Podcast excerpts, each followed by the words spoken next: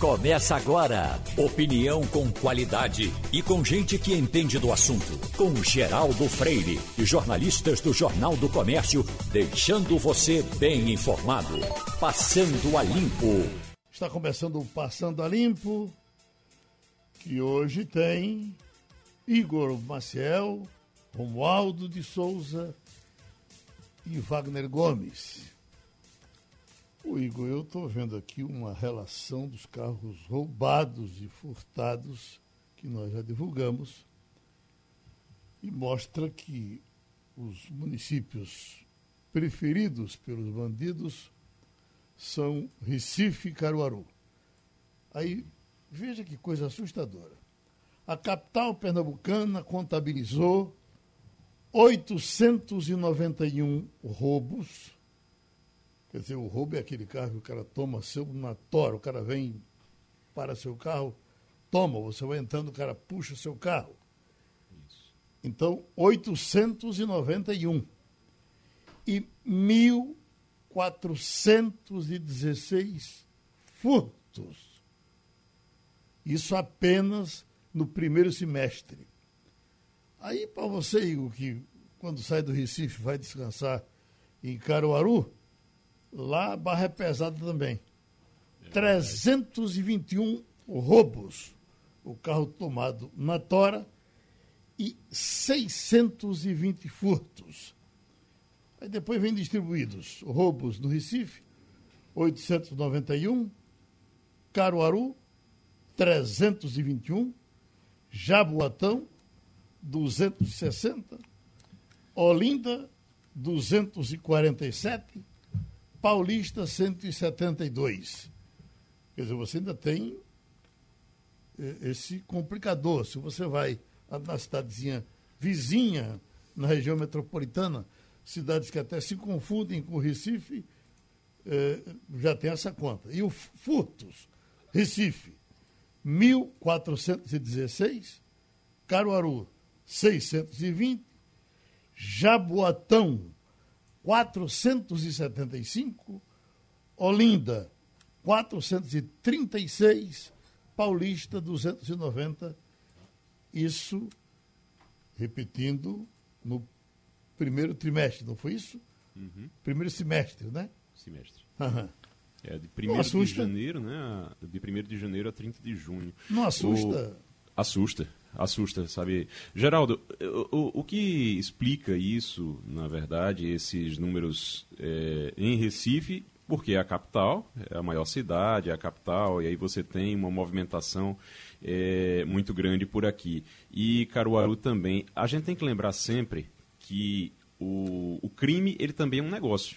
Ele faz parte de um negócio. Ele só existe porque existe algum negócio que se beneficia daquilo. Então, você tem, no caso de Caruaru, é, uma frota muito grande, você tem uma frota é, enorme em, relação a, a, outras cidades de Pernambuco. É, em relação à população mesmo, você tem uma frota muito grande.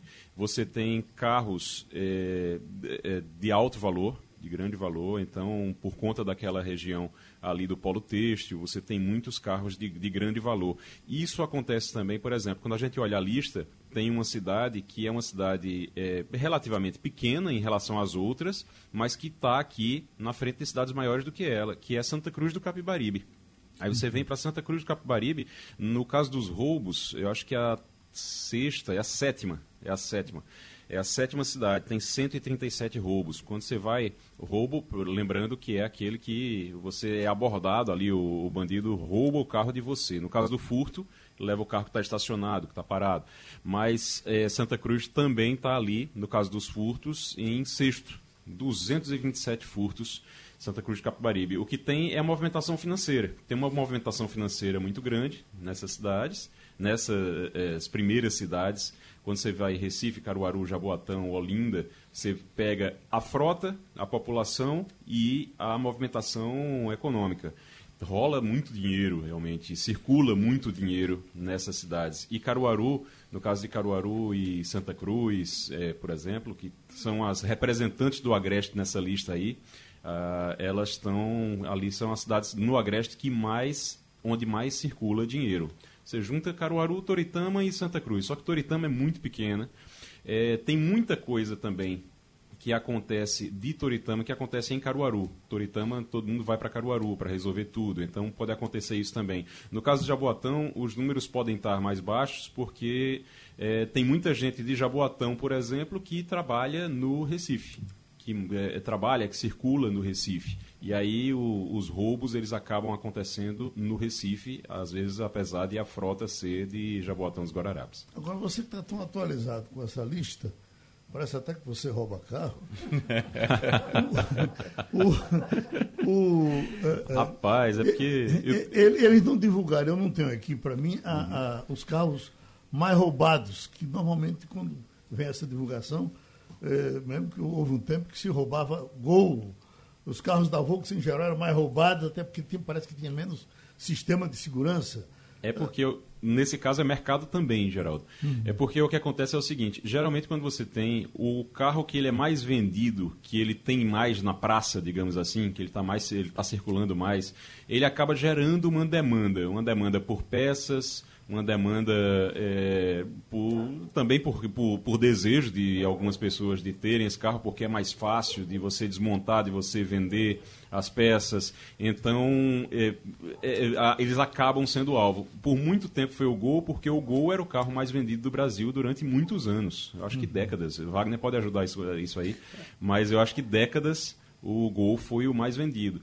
Hoje você tem outros carros e aí o alvo realmente são esses veículos normalmente. Deixa Quando... eu perguntar, deixa eu, uma coisa que eu perguntar aqui a vocês nessa rodada. Uh, quem de, de, nós já passou por esse desconforto? Porque o carro é um bem muito querido, né? uma coisa muito apaixonante.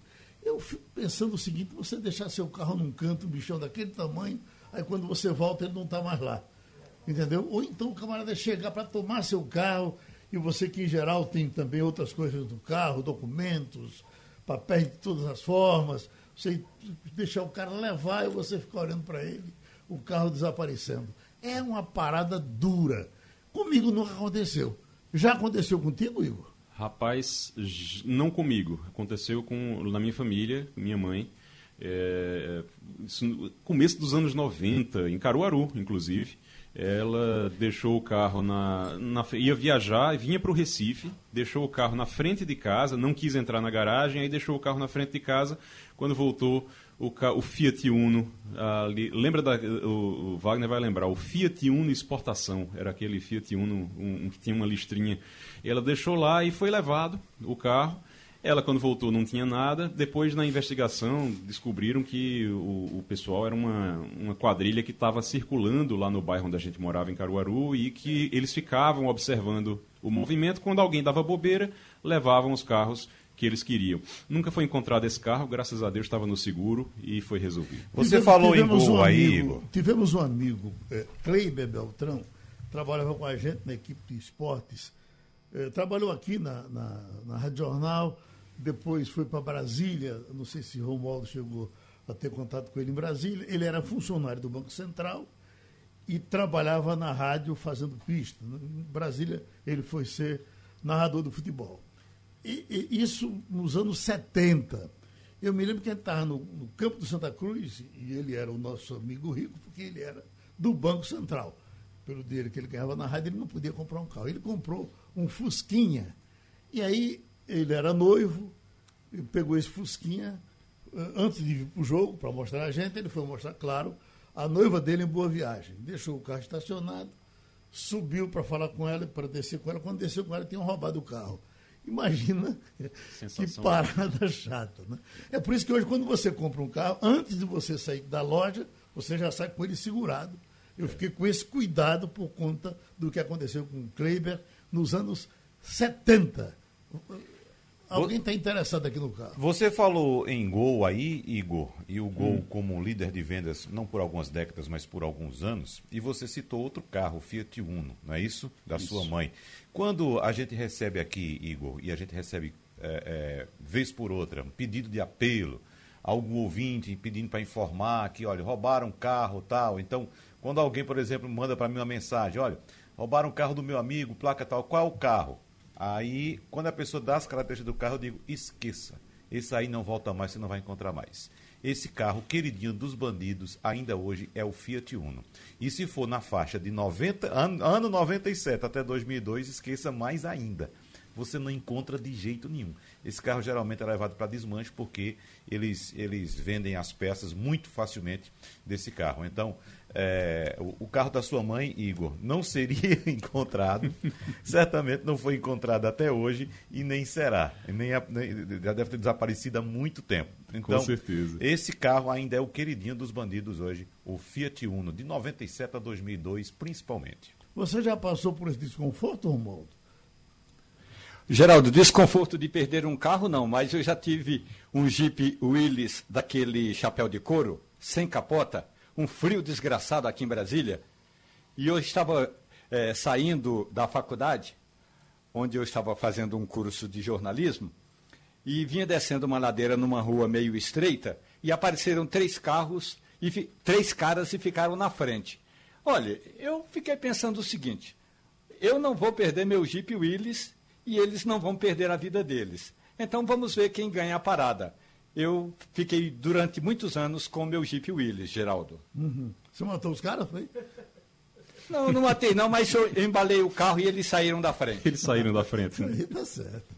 Você já foi roubado de carro? Não, de carro não, uhum. nunca. Eu já abri o carro e, e tirar as coisas de dentro, comigo já aconteceu muito. Entendeu? Eu, por exemplo, antigamente eu, eu, eu andava com revólver. Mesmo sem saber atirar, eu comprava um revólver, botava no carro. Se o cara aparecer aí na frente e der bobeira, e, e, e, e, for grandão, talvez eu acerte. E aí, puxa vida, mas eu, eu botei o primeiro revólver roubaram, o segundo, depois do terceiro, eu não quis mais. Outra vez eu fui saindo de casa, eu morava no Jardim Atlântico, não tinha garagem em casa, o carro ficava fora, chovendo. Aí quando eu é, é, entrei no carro, que é, liguei o, o, o, o limpador de para-brisa, quando eu liguei, o para-brisa veio na minha cara.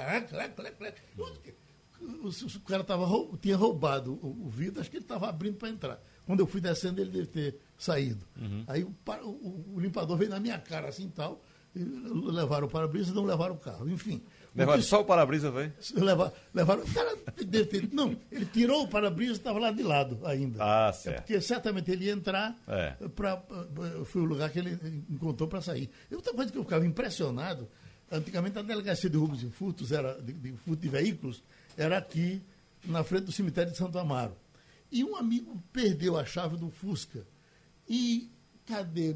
Como é que faz? Tá, como é que eu. Não, ele deixou a chave, trancou, trancou o carro com a chave dentro. Uhum. Isso antigamente aconteceu. Hoje muito, aconteceu mais. muito antigamente. Pronto. É. Aí, resultado, a gente foi lá, falou com o delegado, o delegado pegou um ladrão de carro que estava lá preso ele veio, Wagner, impressionante. Ele bateu assim na porta do carro. Tim! A porta abriu, o cara entrou. Caras que sabem, sabem o que é que É conhecimento de causa, né? Estamos com o secretário Pablo de Carvalho, que é secretário de Defesa Social do Cabo. Ô secretário, eu tenho uma manchete aqui que diz Cabo de Santo Agostinho é a cidade brasileira com maior taxa de assassinatos uh, de uma pesquisa nacional, um levantamento nacional. E aí eu já tenho outra aqui que diz: Pablo Augusto Tenório de Carvalho, secretário de, uh, de Defesa Social do Cabo, mas a, a, outra aqui. Ações da Prefeitura do Cabo de Santo Agostinho reduzem crimes. E aí aponta outros números.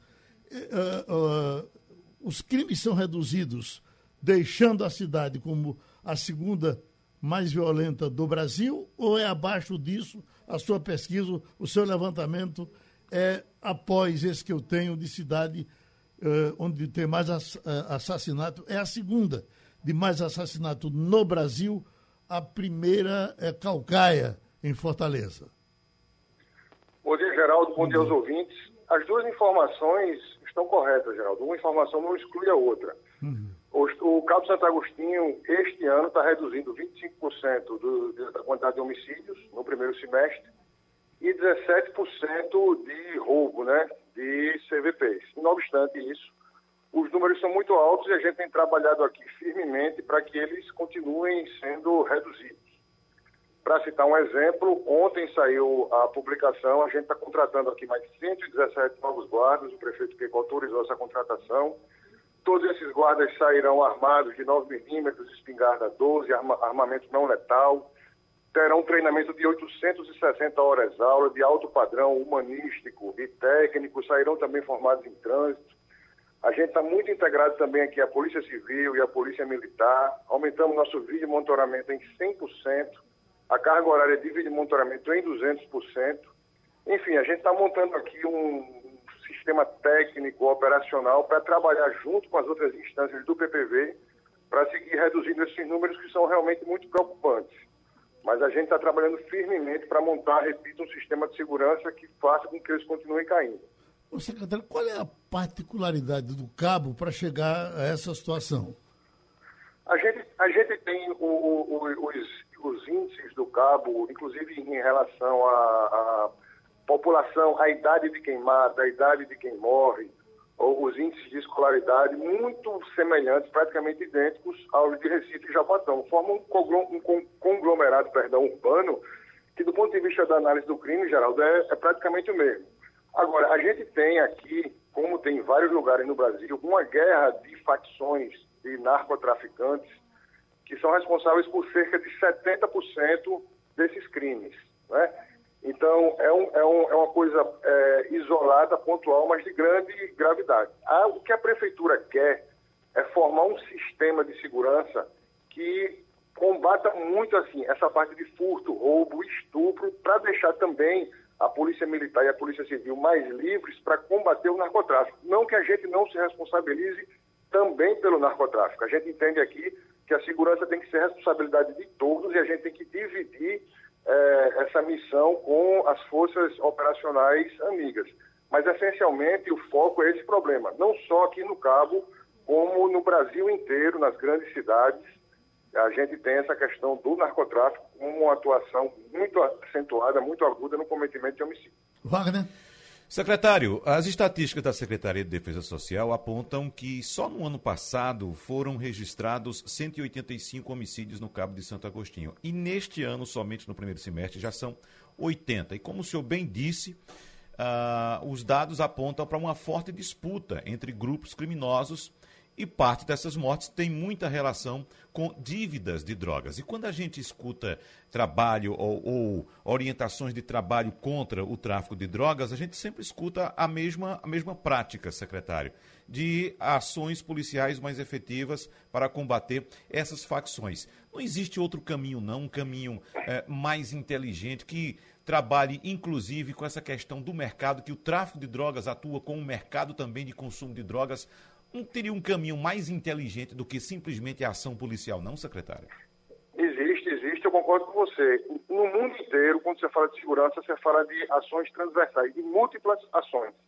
Não existe, Wagner, segurança sem que esteja sentado na mesa a educação, a saúde, é, o, o, a, a, os programas sociais. Quando você pensa num sistema de segurança, que é o que a gente está fazendo aqui no Cabo também, você pensa num sistema de segurança que é literalmente um sistema, na, expressão da palavra. Então, a gente tem agregado aqui a Secretaria de Saúde, a Secretaria de Educação, a Secretaria de Programas Sociais, uma análise criminal que não enxergue apenas o cometimento do crime específico, mas que tente começar a enxergar os índices de escolaridade, os índices de renda, para que você tenha uma visão do crime com suas múltiplas causas. Essa é uma são duas tendências que existem no mundo inteiro que estão chegando no Brasil um pouco atrasadas, mas que a gente tem que observá-las. A primeira é você colocar as guardas, as, as forças de segurança municipais como auxiliares das forças estaduais. É fundamental. A gente pode ajudar muito no PPV. E repito, a Polícia Militar e a Civil são forças aliadas. E a segunda é você começar a trazer esses outros atores para ter um grande plano de segurança que envolva a sociedade inteira. Obviamente, cada um com a sua atribuição específica. Eu acho que a sua observação é perfeita e a gente tem que ir além da, da, da, ciência policial e agregar uma ciência de segurança que observe todas essas pessoas, todos esses componentes da sociedade. Se não for assim, a gente não vai conseguir resolver. Igor Maciel. Secretário, o senhor com o Wagner falou é, de algo que é essencial, que é esse trabalho de prevenção de danos, de você conseguir prevenir, de você conseguir evitar que o crime ele compense e que você conseguir evitar que as pessoas entrem no crime. Mas para o agora, e o Cabo de Santo Agostinho está precisando do agora, é, pelos números que a gente vê, Uh, o que é que, como é que vocês estão trabalhando em relação, por exemplo, à Guarda Municipal? Eu estava vendo, o senhor estava dizendo sobre a, a, o trabalho da Guarda Municipal e a importância de reforçar esse trabalho, eu acho muito importante porque tem muito município que se esquiva, que quando a violência começa a aumentar, diz, olha, não tenho nada a ver, a responsabilidade é do governo do Estado, e a culpa é do governo do Estado e acabou. E o senhor está se colocando de uma forma participativa, o senhor quer participar e quer é, realmente contribuir com o trabalho da polícia, isso é importante. Agora, para os guardas municipais irem para a rua, é, brigar com um bandido sem estar armado, sem estarem armados é complicado. Vocês têm algum projeto em relação a isso? Como é que está é, a relação da guarda municipal com o armamento?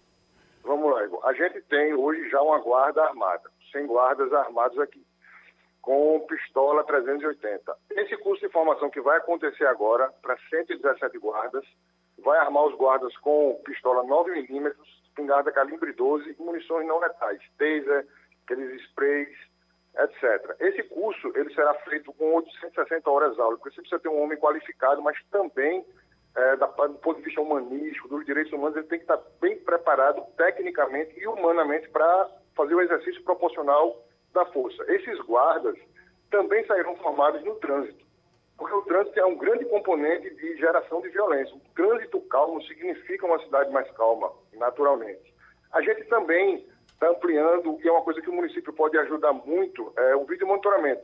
Já ampliamos, a gente aumentou em 100%. Hoje a gente tem 100 câmeras aqui, a gente tinha 50, tinha 55 e tem 112 aproximadamente. E aumentamos a hora do vídeo monitoramento, que era horário comercial, hoje é 24 barra 7, todos os dias, o tempo inteiro. A gente também tem planos aqui de fazer é, a iluminação de segurança, né, com base inclusive na experiência que deu certo em Recife, a integração da guarda com a Polícia Militar, com a Polícia Civil, com a, com a Secretaria da Mulher. A gente tem uma patrulha da mulher aqui que aumentou em, 200, em 300% a quantidade de mulheres assistidas. A gente tem um olhar também muito carinhoso para essa questão da violência contra a mulher. A radiocomunicação da gente, enfim, a, a, a Guarda Municipal ela tem uma capilaridade, uma capacidade de estar junto da comunidade para educar a comunidade, para evitar crimes que podem se tornar crimes maiores, né? estupro, roubo, é, furto, que, porque, que não, não, que esses crimes sejam pequenos, obviamente eles são muito graves, mas a gente tem essa capacidade de chegar mais perto das pessoas para ajudar a prevenir esses, esses crimes. Então eu acredito muito, Igor, na capacidade das guardas de dar essa assistência à população elas, esses, esses 100 guardas que eu citei no começo serão armados também, requalificados ano que vem para 9 milímetros e para 12. Acho importante que as guardas sejam armadas, mas a gente tem que fazer um curso de preparação e ter um acompanhamento de alto nível para que esse armamento seja seguro para o guarda e para a população. Que é isso que a gente está fazendo aqui no Cabo Santo Agostinho. Um, um, um, assim, o prefeito autorizou um grande investimento, é caro segurança, é caro armar, é caro treinar, mas a gente está investindo aí para ajudar o PPV a reduzir os números do cabo e a proporcionar para a população a melhor segurança principal possível. Vem de Brasília, Romualdo de Souza. Secretário Pablo, bom dia para o senhor. O senhor tem razão, é importante discutir o Pacto pela Vida. Agora, também é importante discutir, do ponto de vista do Pacto Federativo, secretário, alguma coisa que iniba o crime organizado que está na Paraíba, em Alagoas, na Bahia ou seja, no entorno, na vizinhança de Pernambuco e vice-versa. Porque à medida que Pernambuco enfrenta o crime organizado, aí a gente pode imaginar, aí o criminoso foge para o estado ao lado. Se houver uma pressão no outro estado, ele foge para Pernambuco. Ou seja, é, é, importante ter medidas no Cabo, em Carnaíba, no Recife e em Pernambuco, mas também é fundamental, secretário, que haja o retorno daquele debate aqui em Brasília, do tal do Pacto Federativo, que envolve também ações eh, de enfrentamento da violência, não apenas no Estado isolado, mas em todas as unidades da federação, secretário. Eu concordo 100% com a sua colocação. Veja, o, é, esse, esse, esse crime de narcotráfico que a gente vê nas, nas cidades, ele é a ramificação, ele é a ponta da lança de um grande tráfico de cocaína e derivados que vem desde a Cordilheira dos Andes, atravessa o Brasil inteiro e vai para a Europa, para a África do Sul, enfim. É um, é um ciclo de venda de droga que acaba desaguando, principalmente com o crack, que é um subproduto da cocaína, nas pequenas cidades. É importante que as pequenas cidades, ou mesmo as grandes cidades, combatam esses traficantes locais, essas pequenas organizações, que às vezes não, nem são tão pequenas, dependendo da cidade, são grandes e fortes, mas é preciso que o Brasil também compreenda esse ciclo maior de venda de cocaína e da, e da violência que deriva dela, para que a gente tenha uma ação dentro do Pacto Federativo que seja unificado. Concordo com você em 100%. Você bate lá nas raízes do problema, bate no, no caminho do problema no meio e bate na, na, ponta do problema também, que é o que a gente está fazendo aqui no Cabo. Vocês estão notando que o secretário Pablo Augusto Tenório de Carvalho é bem desenrolado, trata bem dos assuntos da polícia. Ele é da Polícia Judiciária há 20 anos. É que tem um currículo. O senhor já passou por Alagoas e outros estados, não é isso, secretário? Isso, eu fui agente de polícia Alagoas, delegado na Paraíba. Aqui eu trabalhei no DHPP, fui chefe da inteligência do DHPP. Fui diretor do ITB também. Passei por vários. Tem uma, uma, uma história longa aí na polícia. Tenho muito carinho, muito respeito pela atividade policial. É é a minha paixão aí, Geraldo. Pronto, então boa sorte para o secretário Pablo de Carvalho, secretário de Defesa Social do Cabo. Agora vamos passar a limpo com Givanildo Oliveira, executivo do Santa Cruz. No momento, um dos mais importantes treinadores, um dos mais importantes homens do futebol brasileiro. Givanildo é um dos responsáveis por não ter time aqui em Pernambuco eu trabalhei em futebol e fiz amigos. Fiz amigos Givanildo, fiz amigo Luciano e muitos outros. Então, como Givanildo, por exemplo, passou pelos três, e eu torcia por Givanildo, não pelos times, e aí fiquei torcendo por Givanildo o tempo todo. Estou torcendo por Givanildo agora e não está dando certo no Santa Cruz. Mas eu queria começar, Givanildo, falando sobre esse comercial nacional que eu vi numa televisão uh, do Sul, uh, louvando você, de uma empresa, louvando você como o uh, líder nacional de acessos, e você todo organizadozão, bem no comercial, e eu dizendo na sala, eu sou amigo desse camarada, entendeu? A, a, aquele comercial foi gravado agora há pouco, foi? Foi, sim, foi. Escute, Agora eu estou torcendo por você no Santa Cruz nesse momento, mas parece que não está dando certo. Será que vai dar mais na frente? É, veja bem, é, primeiro bom dia. Eu, eu acredito que sim. O problema é, é, é primeiro a falta de dinheiro. Né? Sem torcida, Santa Cruz está numa situação, embora o presidente está pagando em dia. É o que eu, é, eu procurei saber antes de ir para lá. É uma função nova, como tem outros jogadores aí no Brasil também exercendo essa função eu achei que, que daria para mim. Foi o presidente, principalmente, convite dele, através de Mirinda, que é meu amigo, e de, de Romerito Jatobá. Então, me reuni com ele, falei do meu pensamento, coisa que eu tinha intenção de voltar ao futebol, mas não esperava que fosse como esse, vamos dizer, diretor remunerado. Uhum. E daí eu né, procurei explicar para ele que era uma situação nova, mas não tanto assim, porque eu, na minha vida como treinador, eu sempre me preocupava com as outras coisas, com a cozinha, com o gramado. Então, eu já era um treinador, diretor. E daí eu acho que a coisa está caminhando. Infelizmente, nós não estamos conseguindo ganhar, mas o pensamento, é claro, sempre dá a volta por cima. A expectativa de todo mundo é que o Santa Cruz vá para a Série D. Vai ser isso mesmo? Eu, eu espero que sim. Agora está tá meio complicado. Mas primeiro nós estamos batalhando, é, fazendo de tudo para não cair. Porque não pode uma, uma, uma, equipe como Santa Cruz, o nome que tem, o, o passado, o presente, e nesse presente está acontecendo isso, infelizmente, cair para uma, uma Série D. Eu acho que é, vai ser muito complicado, mas vão continuar a luta, a batalha e esperar pelo menos continuar na Série C. tem um tricolor que certamente quer lhe perguntar alguma coisa. Romualdo de Souza, de Brasília. Oi, Romualdo. Então vamos com o Wagner daqui de perto de mim. Vamos lá. Uh, Givanildo Oliveira, você é de um tempo em que o futebol brasileiro era admirado em todo o planeta. Então o mundo se via ou virava os olhos aqui para o Brasil para aprender a jogar futebol. E isso aconteceu. O mundo aprendeu a jogar futebol como o Brasil jogava antigamente. Agora eu queria que você fizesse uma análise, já que você também tem característica de executivo.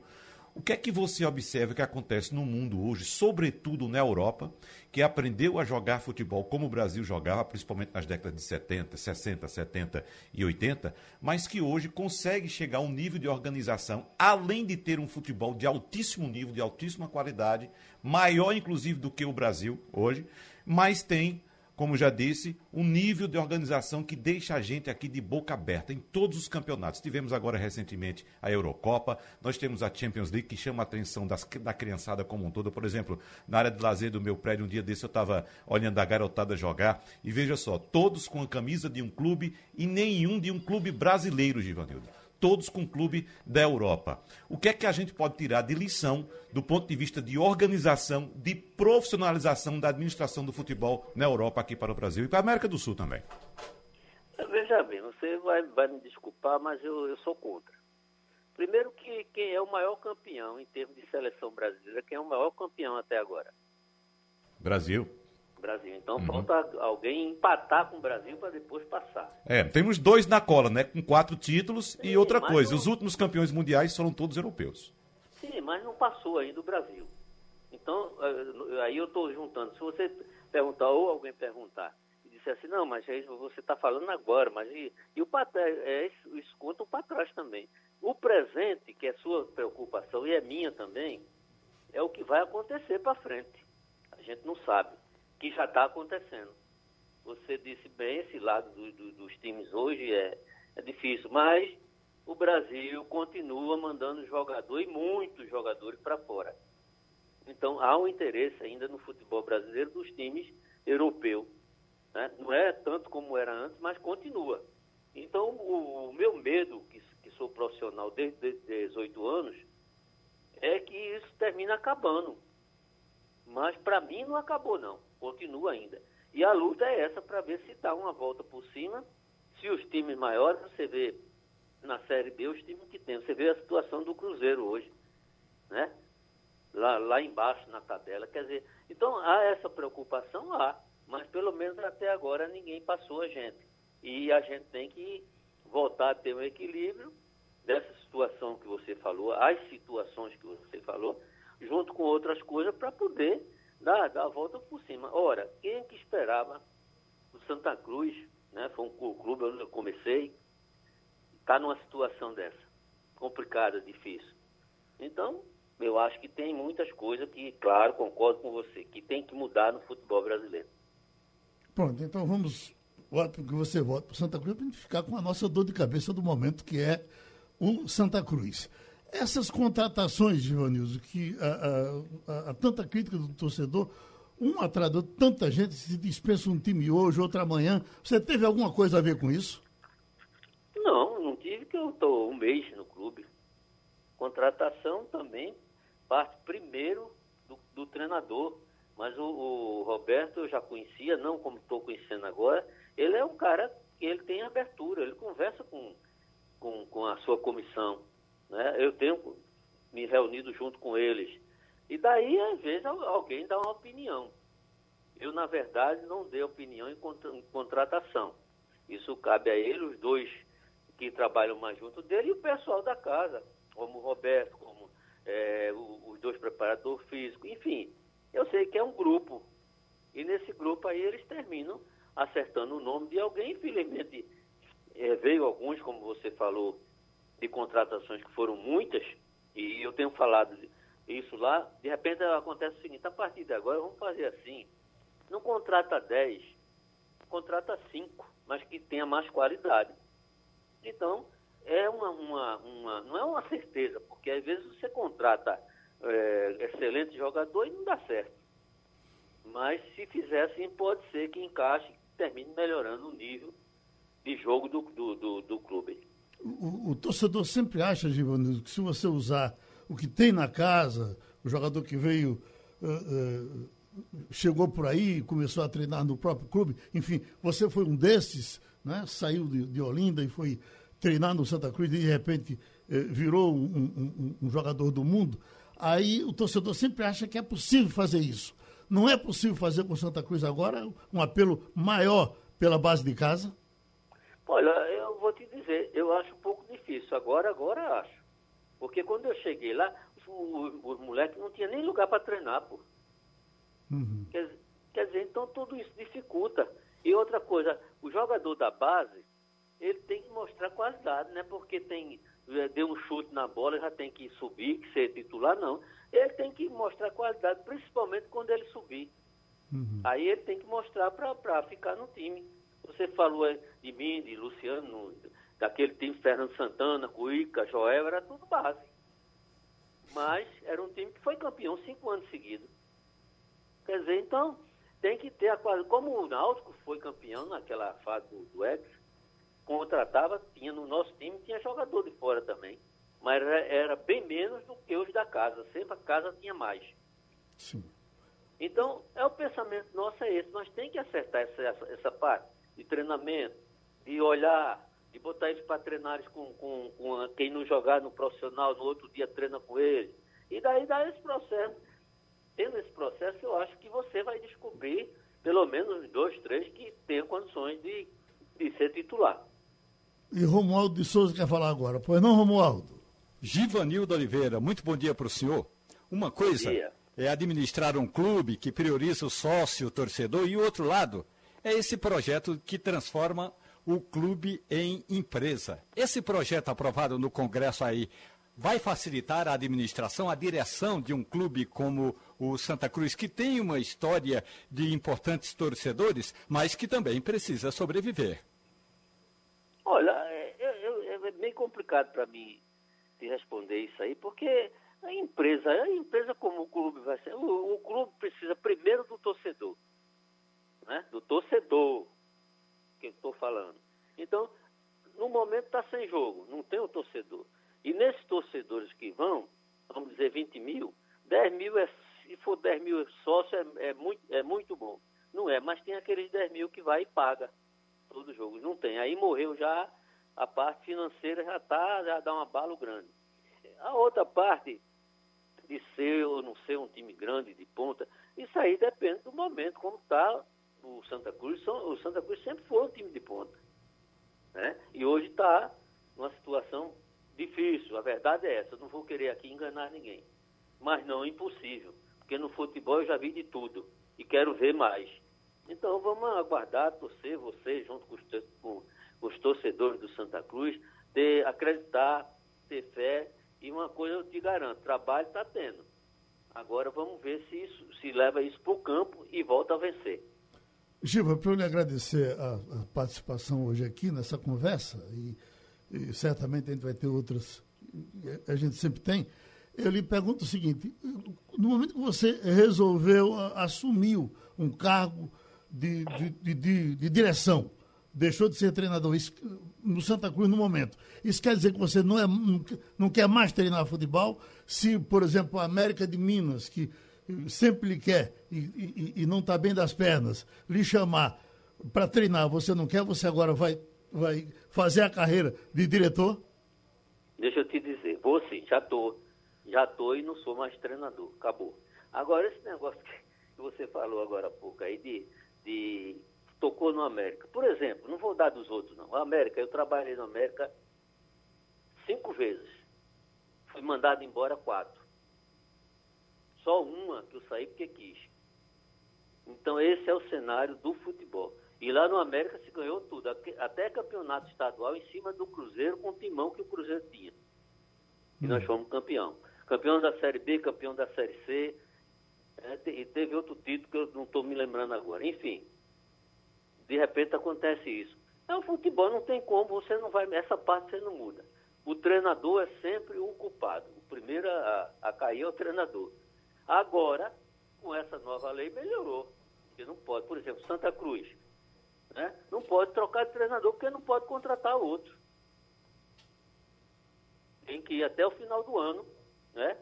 Com o treinador e eu sou a favor, repito, que continue ele, porque eu estou junto, estou vendo o trabalho dele, a dedicação, a luta, né? E, e, e espere e torço para que dê a volta por cima. Sei. Então, treinar uh, não lhe interessa mais, nem aqui não, nem não. lá fora. Não, não. Eu, quando assumi esse cargo, eu já estava pensando em parar. Eu, eu ia parar no final do ano, se não aparecesse nada. Mas apare... aconteceu esse lance aí, e aquele lá de cima é que sabe o que faz, então eu abracei e vou agora nesse, nessa profissão até eu, quando não aguentar mais. Giovanil, dê 30 segundos de esperança à torcida do Santa Cruz para a gente se despedir. Olha, é para a torcida do Santa Cruz, e eu que, que, que, que, comecei lá, né, foi o meu primeiro clube como jogador, eu só peço que tenha mais paciência do que já tiveram. Porque não adianta ficar indo lá como tem ido, felizmente está lá os segurança, tudo, e fica soltando rojão, querendo entrar no campo. Não adianta, isso não vai resolver nada. Né? Uhum. Porque eu sempre disse o seguinte, eu acho que o torcedor, e eu sempre respeitei o torcedor, torcedor já diz, é torcer, é no campo torcendo. Torcedor não é dirigente, não é para ir em campo querer falar com o jogador e, e fazer perguntas porque aqui o time não tem nada a ver. Isso aí é, é cabe à comissão, ao presidente do clube, que é uma pessoa muito boa, muito coordenada, muito é, sincera, que eu já, já notei isso nele, certo? E os outros que, que acompanham ele, a direção. Então, deixa ver. A gente está tá fazendo de tudo e vai fazer o impossível para que o Santa Cruz saia dessa situação. Um abraço, um agradecimento a Givanildo Oliveira, executivo do Santa Cruz. Estamos com o professor de Ciência Política Elton Gomes. E, professor, nós estamos convivendo com esse palavrão agora chamado semipresidencialismo.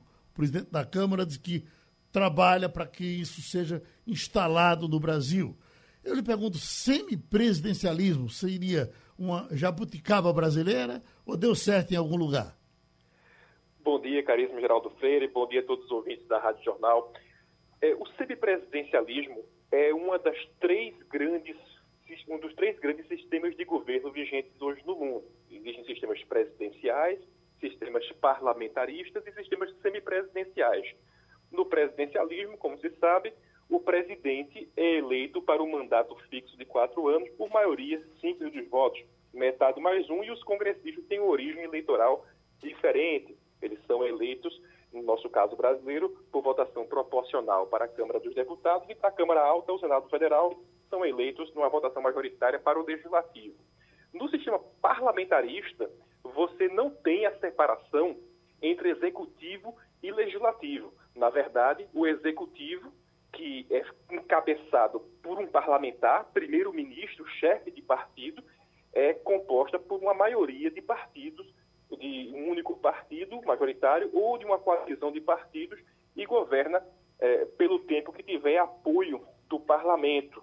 O semipresidencialismo é um modelo híbrido que existe em mais de 30 países hoje no mundo e é um sistema de governo onde existem as duas figuras, o presidente e o primeiro-ministro, que dividem as funções do executivo.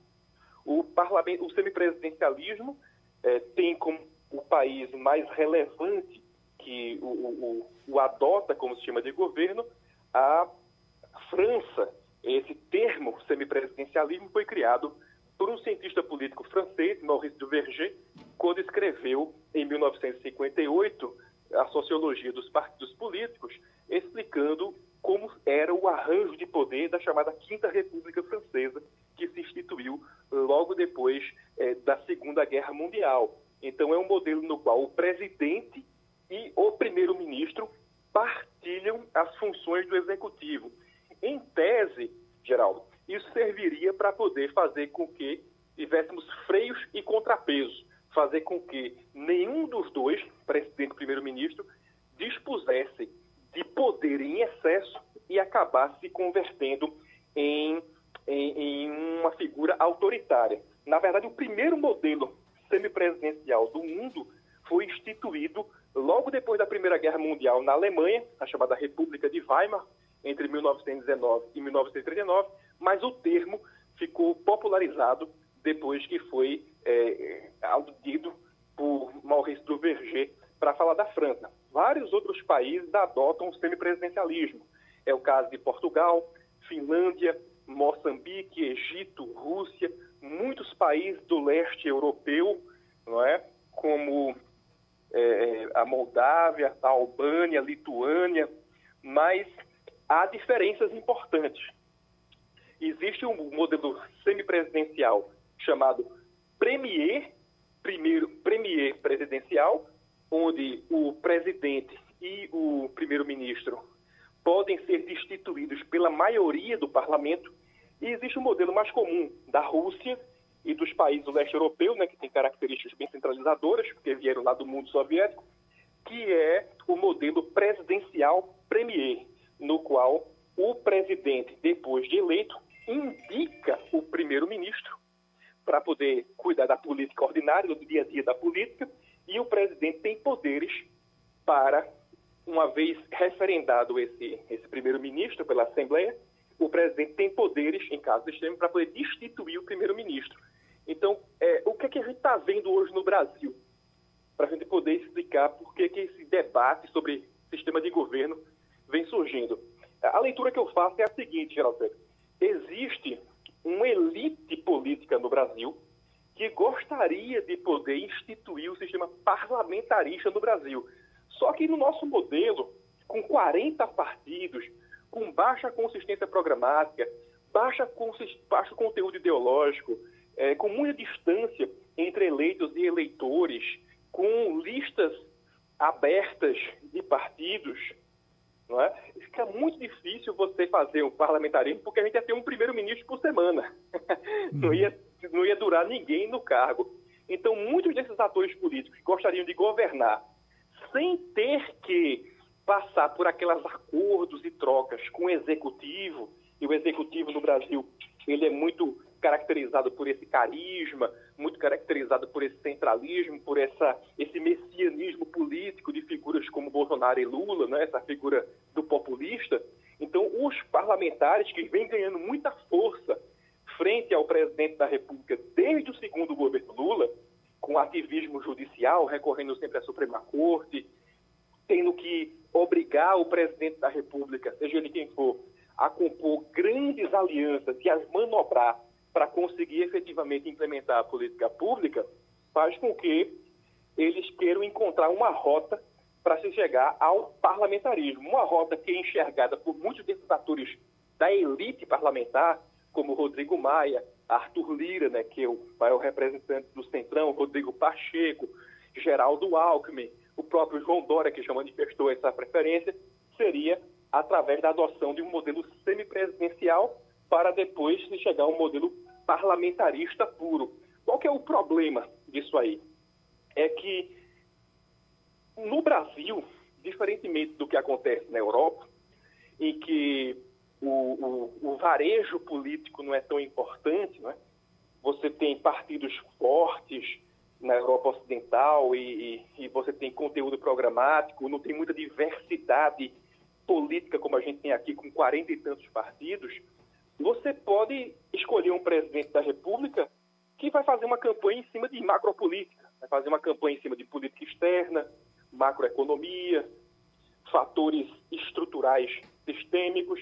Mas no Brasil, a pequena política também é importante para o presidente da República, porque ele se ocupa das obras de infraestrutura, ele se ocupa dos cargos e verbas, ele se ocupa dos repasses para os estados e municípios, e, por força da nossa Constituição, Geraldo, se esse modelo fosse adotado pelo presidente, ele também tinha que ser adotado para o governador e para o prefeito. E como é que ficaria, no caso, então, é, é, a divisão dessas competências? Por exemplo, nos países do leste europeu, esses que eu falei, a tendência é que o presidente seja mais poderoso do que o primeiro-ministro, e o primeiro-ministro é uma espécie de ajudante de ordens dele. Inclusive, há nesses países, de tempos em tempos, a literatura acadêmica mostra, muita disputa entre o presidente e o primeiro-ministro. Então seria não um fator de estabilidade, mas um fator de disputa e de instabilidade. Talvez muitos do que propõem o modelo semipresidencial enxerguem a França, como é o caso do ministro Barroso, né, que tem é, gostos e, e, e visões de mundo francesas, mas talvez acabe acertando alguma coisa como a Romênia ou a Moldávia.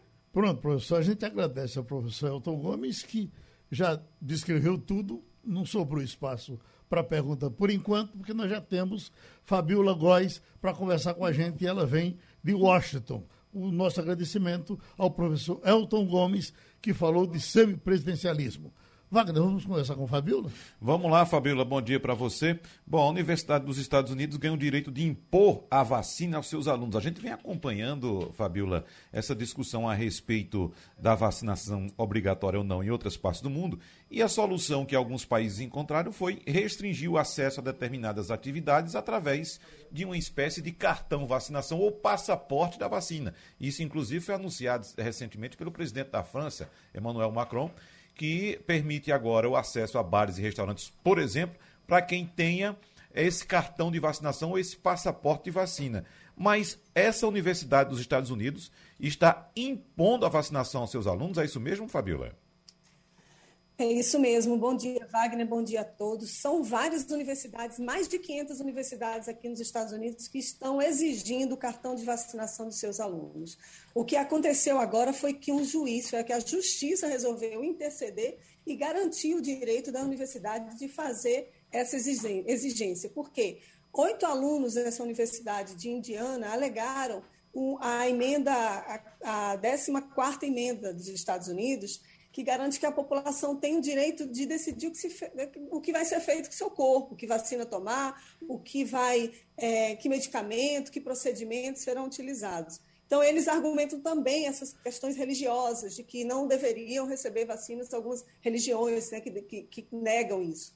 Então, é, foi uma, um passo importante porque a justiça reconhece. E aí, obviamente, cabem alguns recursos até a Suprema Corte, mas o fato é que as universidades, a minha, por exemplo, que tenho aula agora dia 25 de agosto, eu já tive que mandar o comprovante de vacinação. Tem muitos alunos reclamando, outros estão aplaudindo, a maioria, a grande maioria, aplaudindo a iniciativa. Agora, por que, que isso está acontecendo? Porque, como a notícia, a imprensa inteira está divulgando, os casos aqui nos Estados Unidos de Covid estão crescendo muito. Você tem ideia, nas duas últimas semanas foram 145% o aumento no número de casos. Isso se dá também pela variante Delta, que é muito mais transmissível, mas também pelos negacionistas. 30% da população não quer se vacinar, 15% já diz que perde o emprego, mas não, não, é, pode ser obrigado a vacinar. Então, tem uma campanha aqui grande do presidente Biden, dos governos, para que a população de fato seja vacinada e está, inclusive, querendo punir. Punir não, na verdade, então,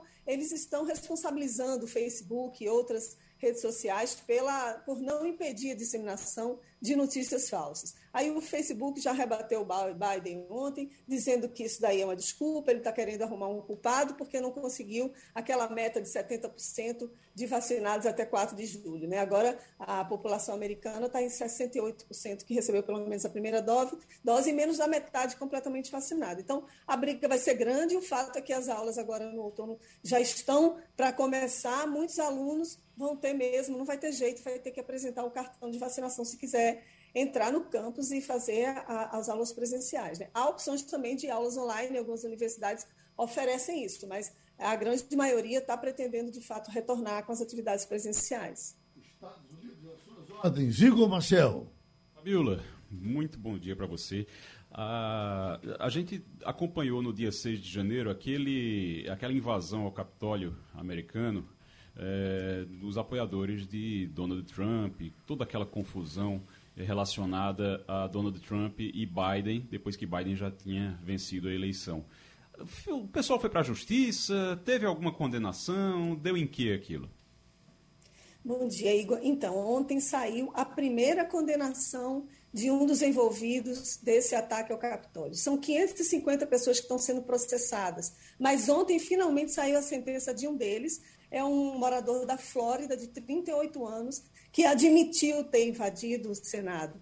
Então ele foi acusado, ele foi processado e julgado e essa pena de oito meses de respeito à obstrução dele à votação, às, atividades né, do Congresso. E ele admitiu, o fato dele ter admitido, a pena dele foi mais branda. Então, a gente acredita que mais ou menos 230 pessoas irão também admitir a culpa, a responsabilidade para ter essa mesma pena.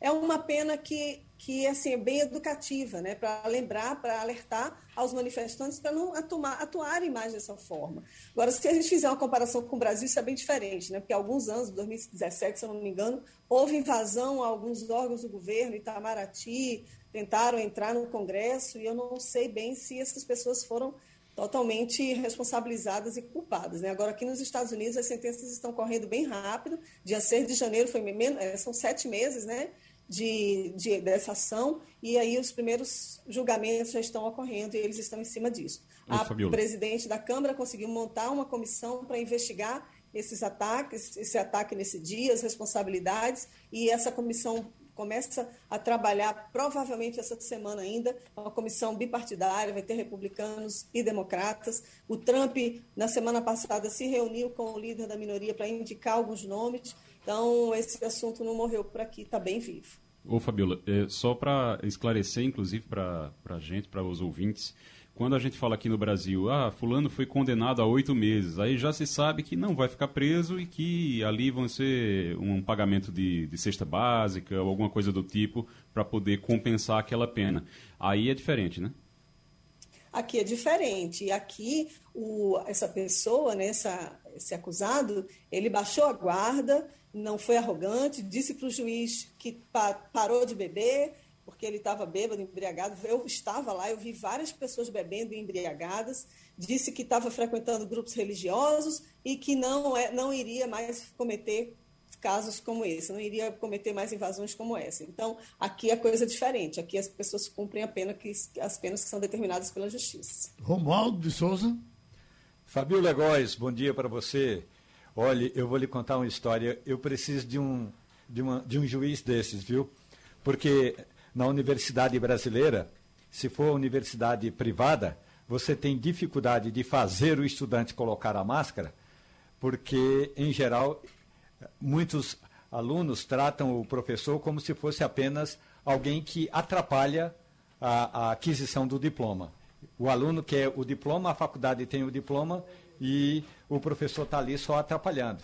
O cara, já na universidade é, pública, a, a dificuldade ainda é maior, o tal do democratismo, que não permitiria jamais a gente, por exemplo, ter uma reitora da Universidade de Brasília entrar com uma ação para que o aluno eh, não pudesse frequentar aula se não estivesse devidamente vacinado.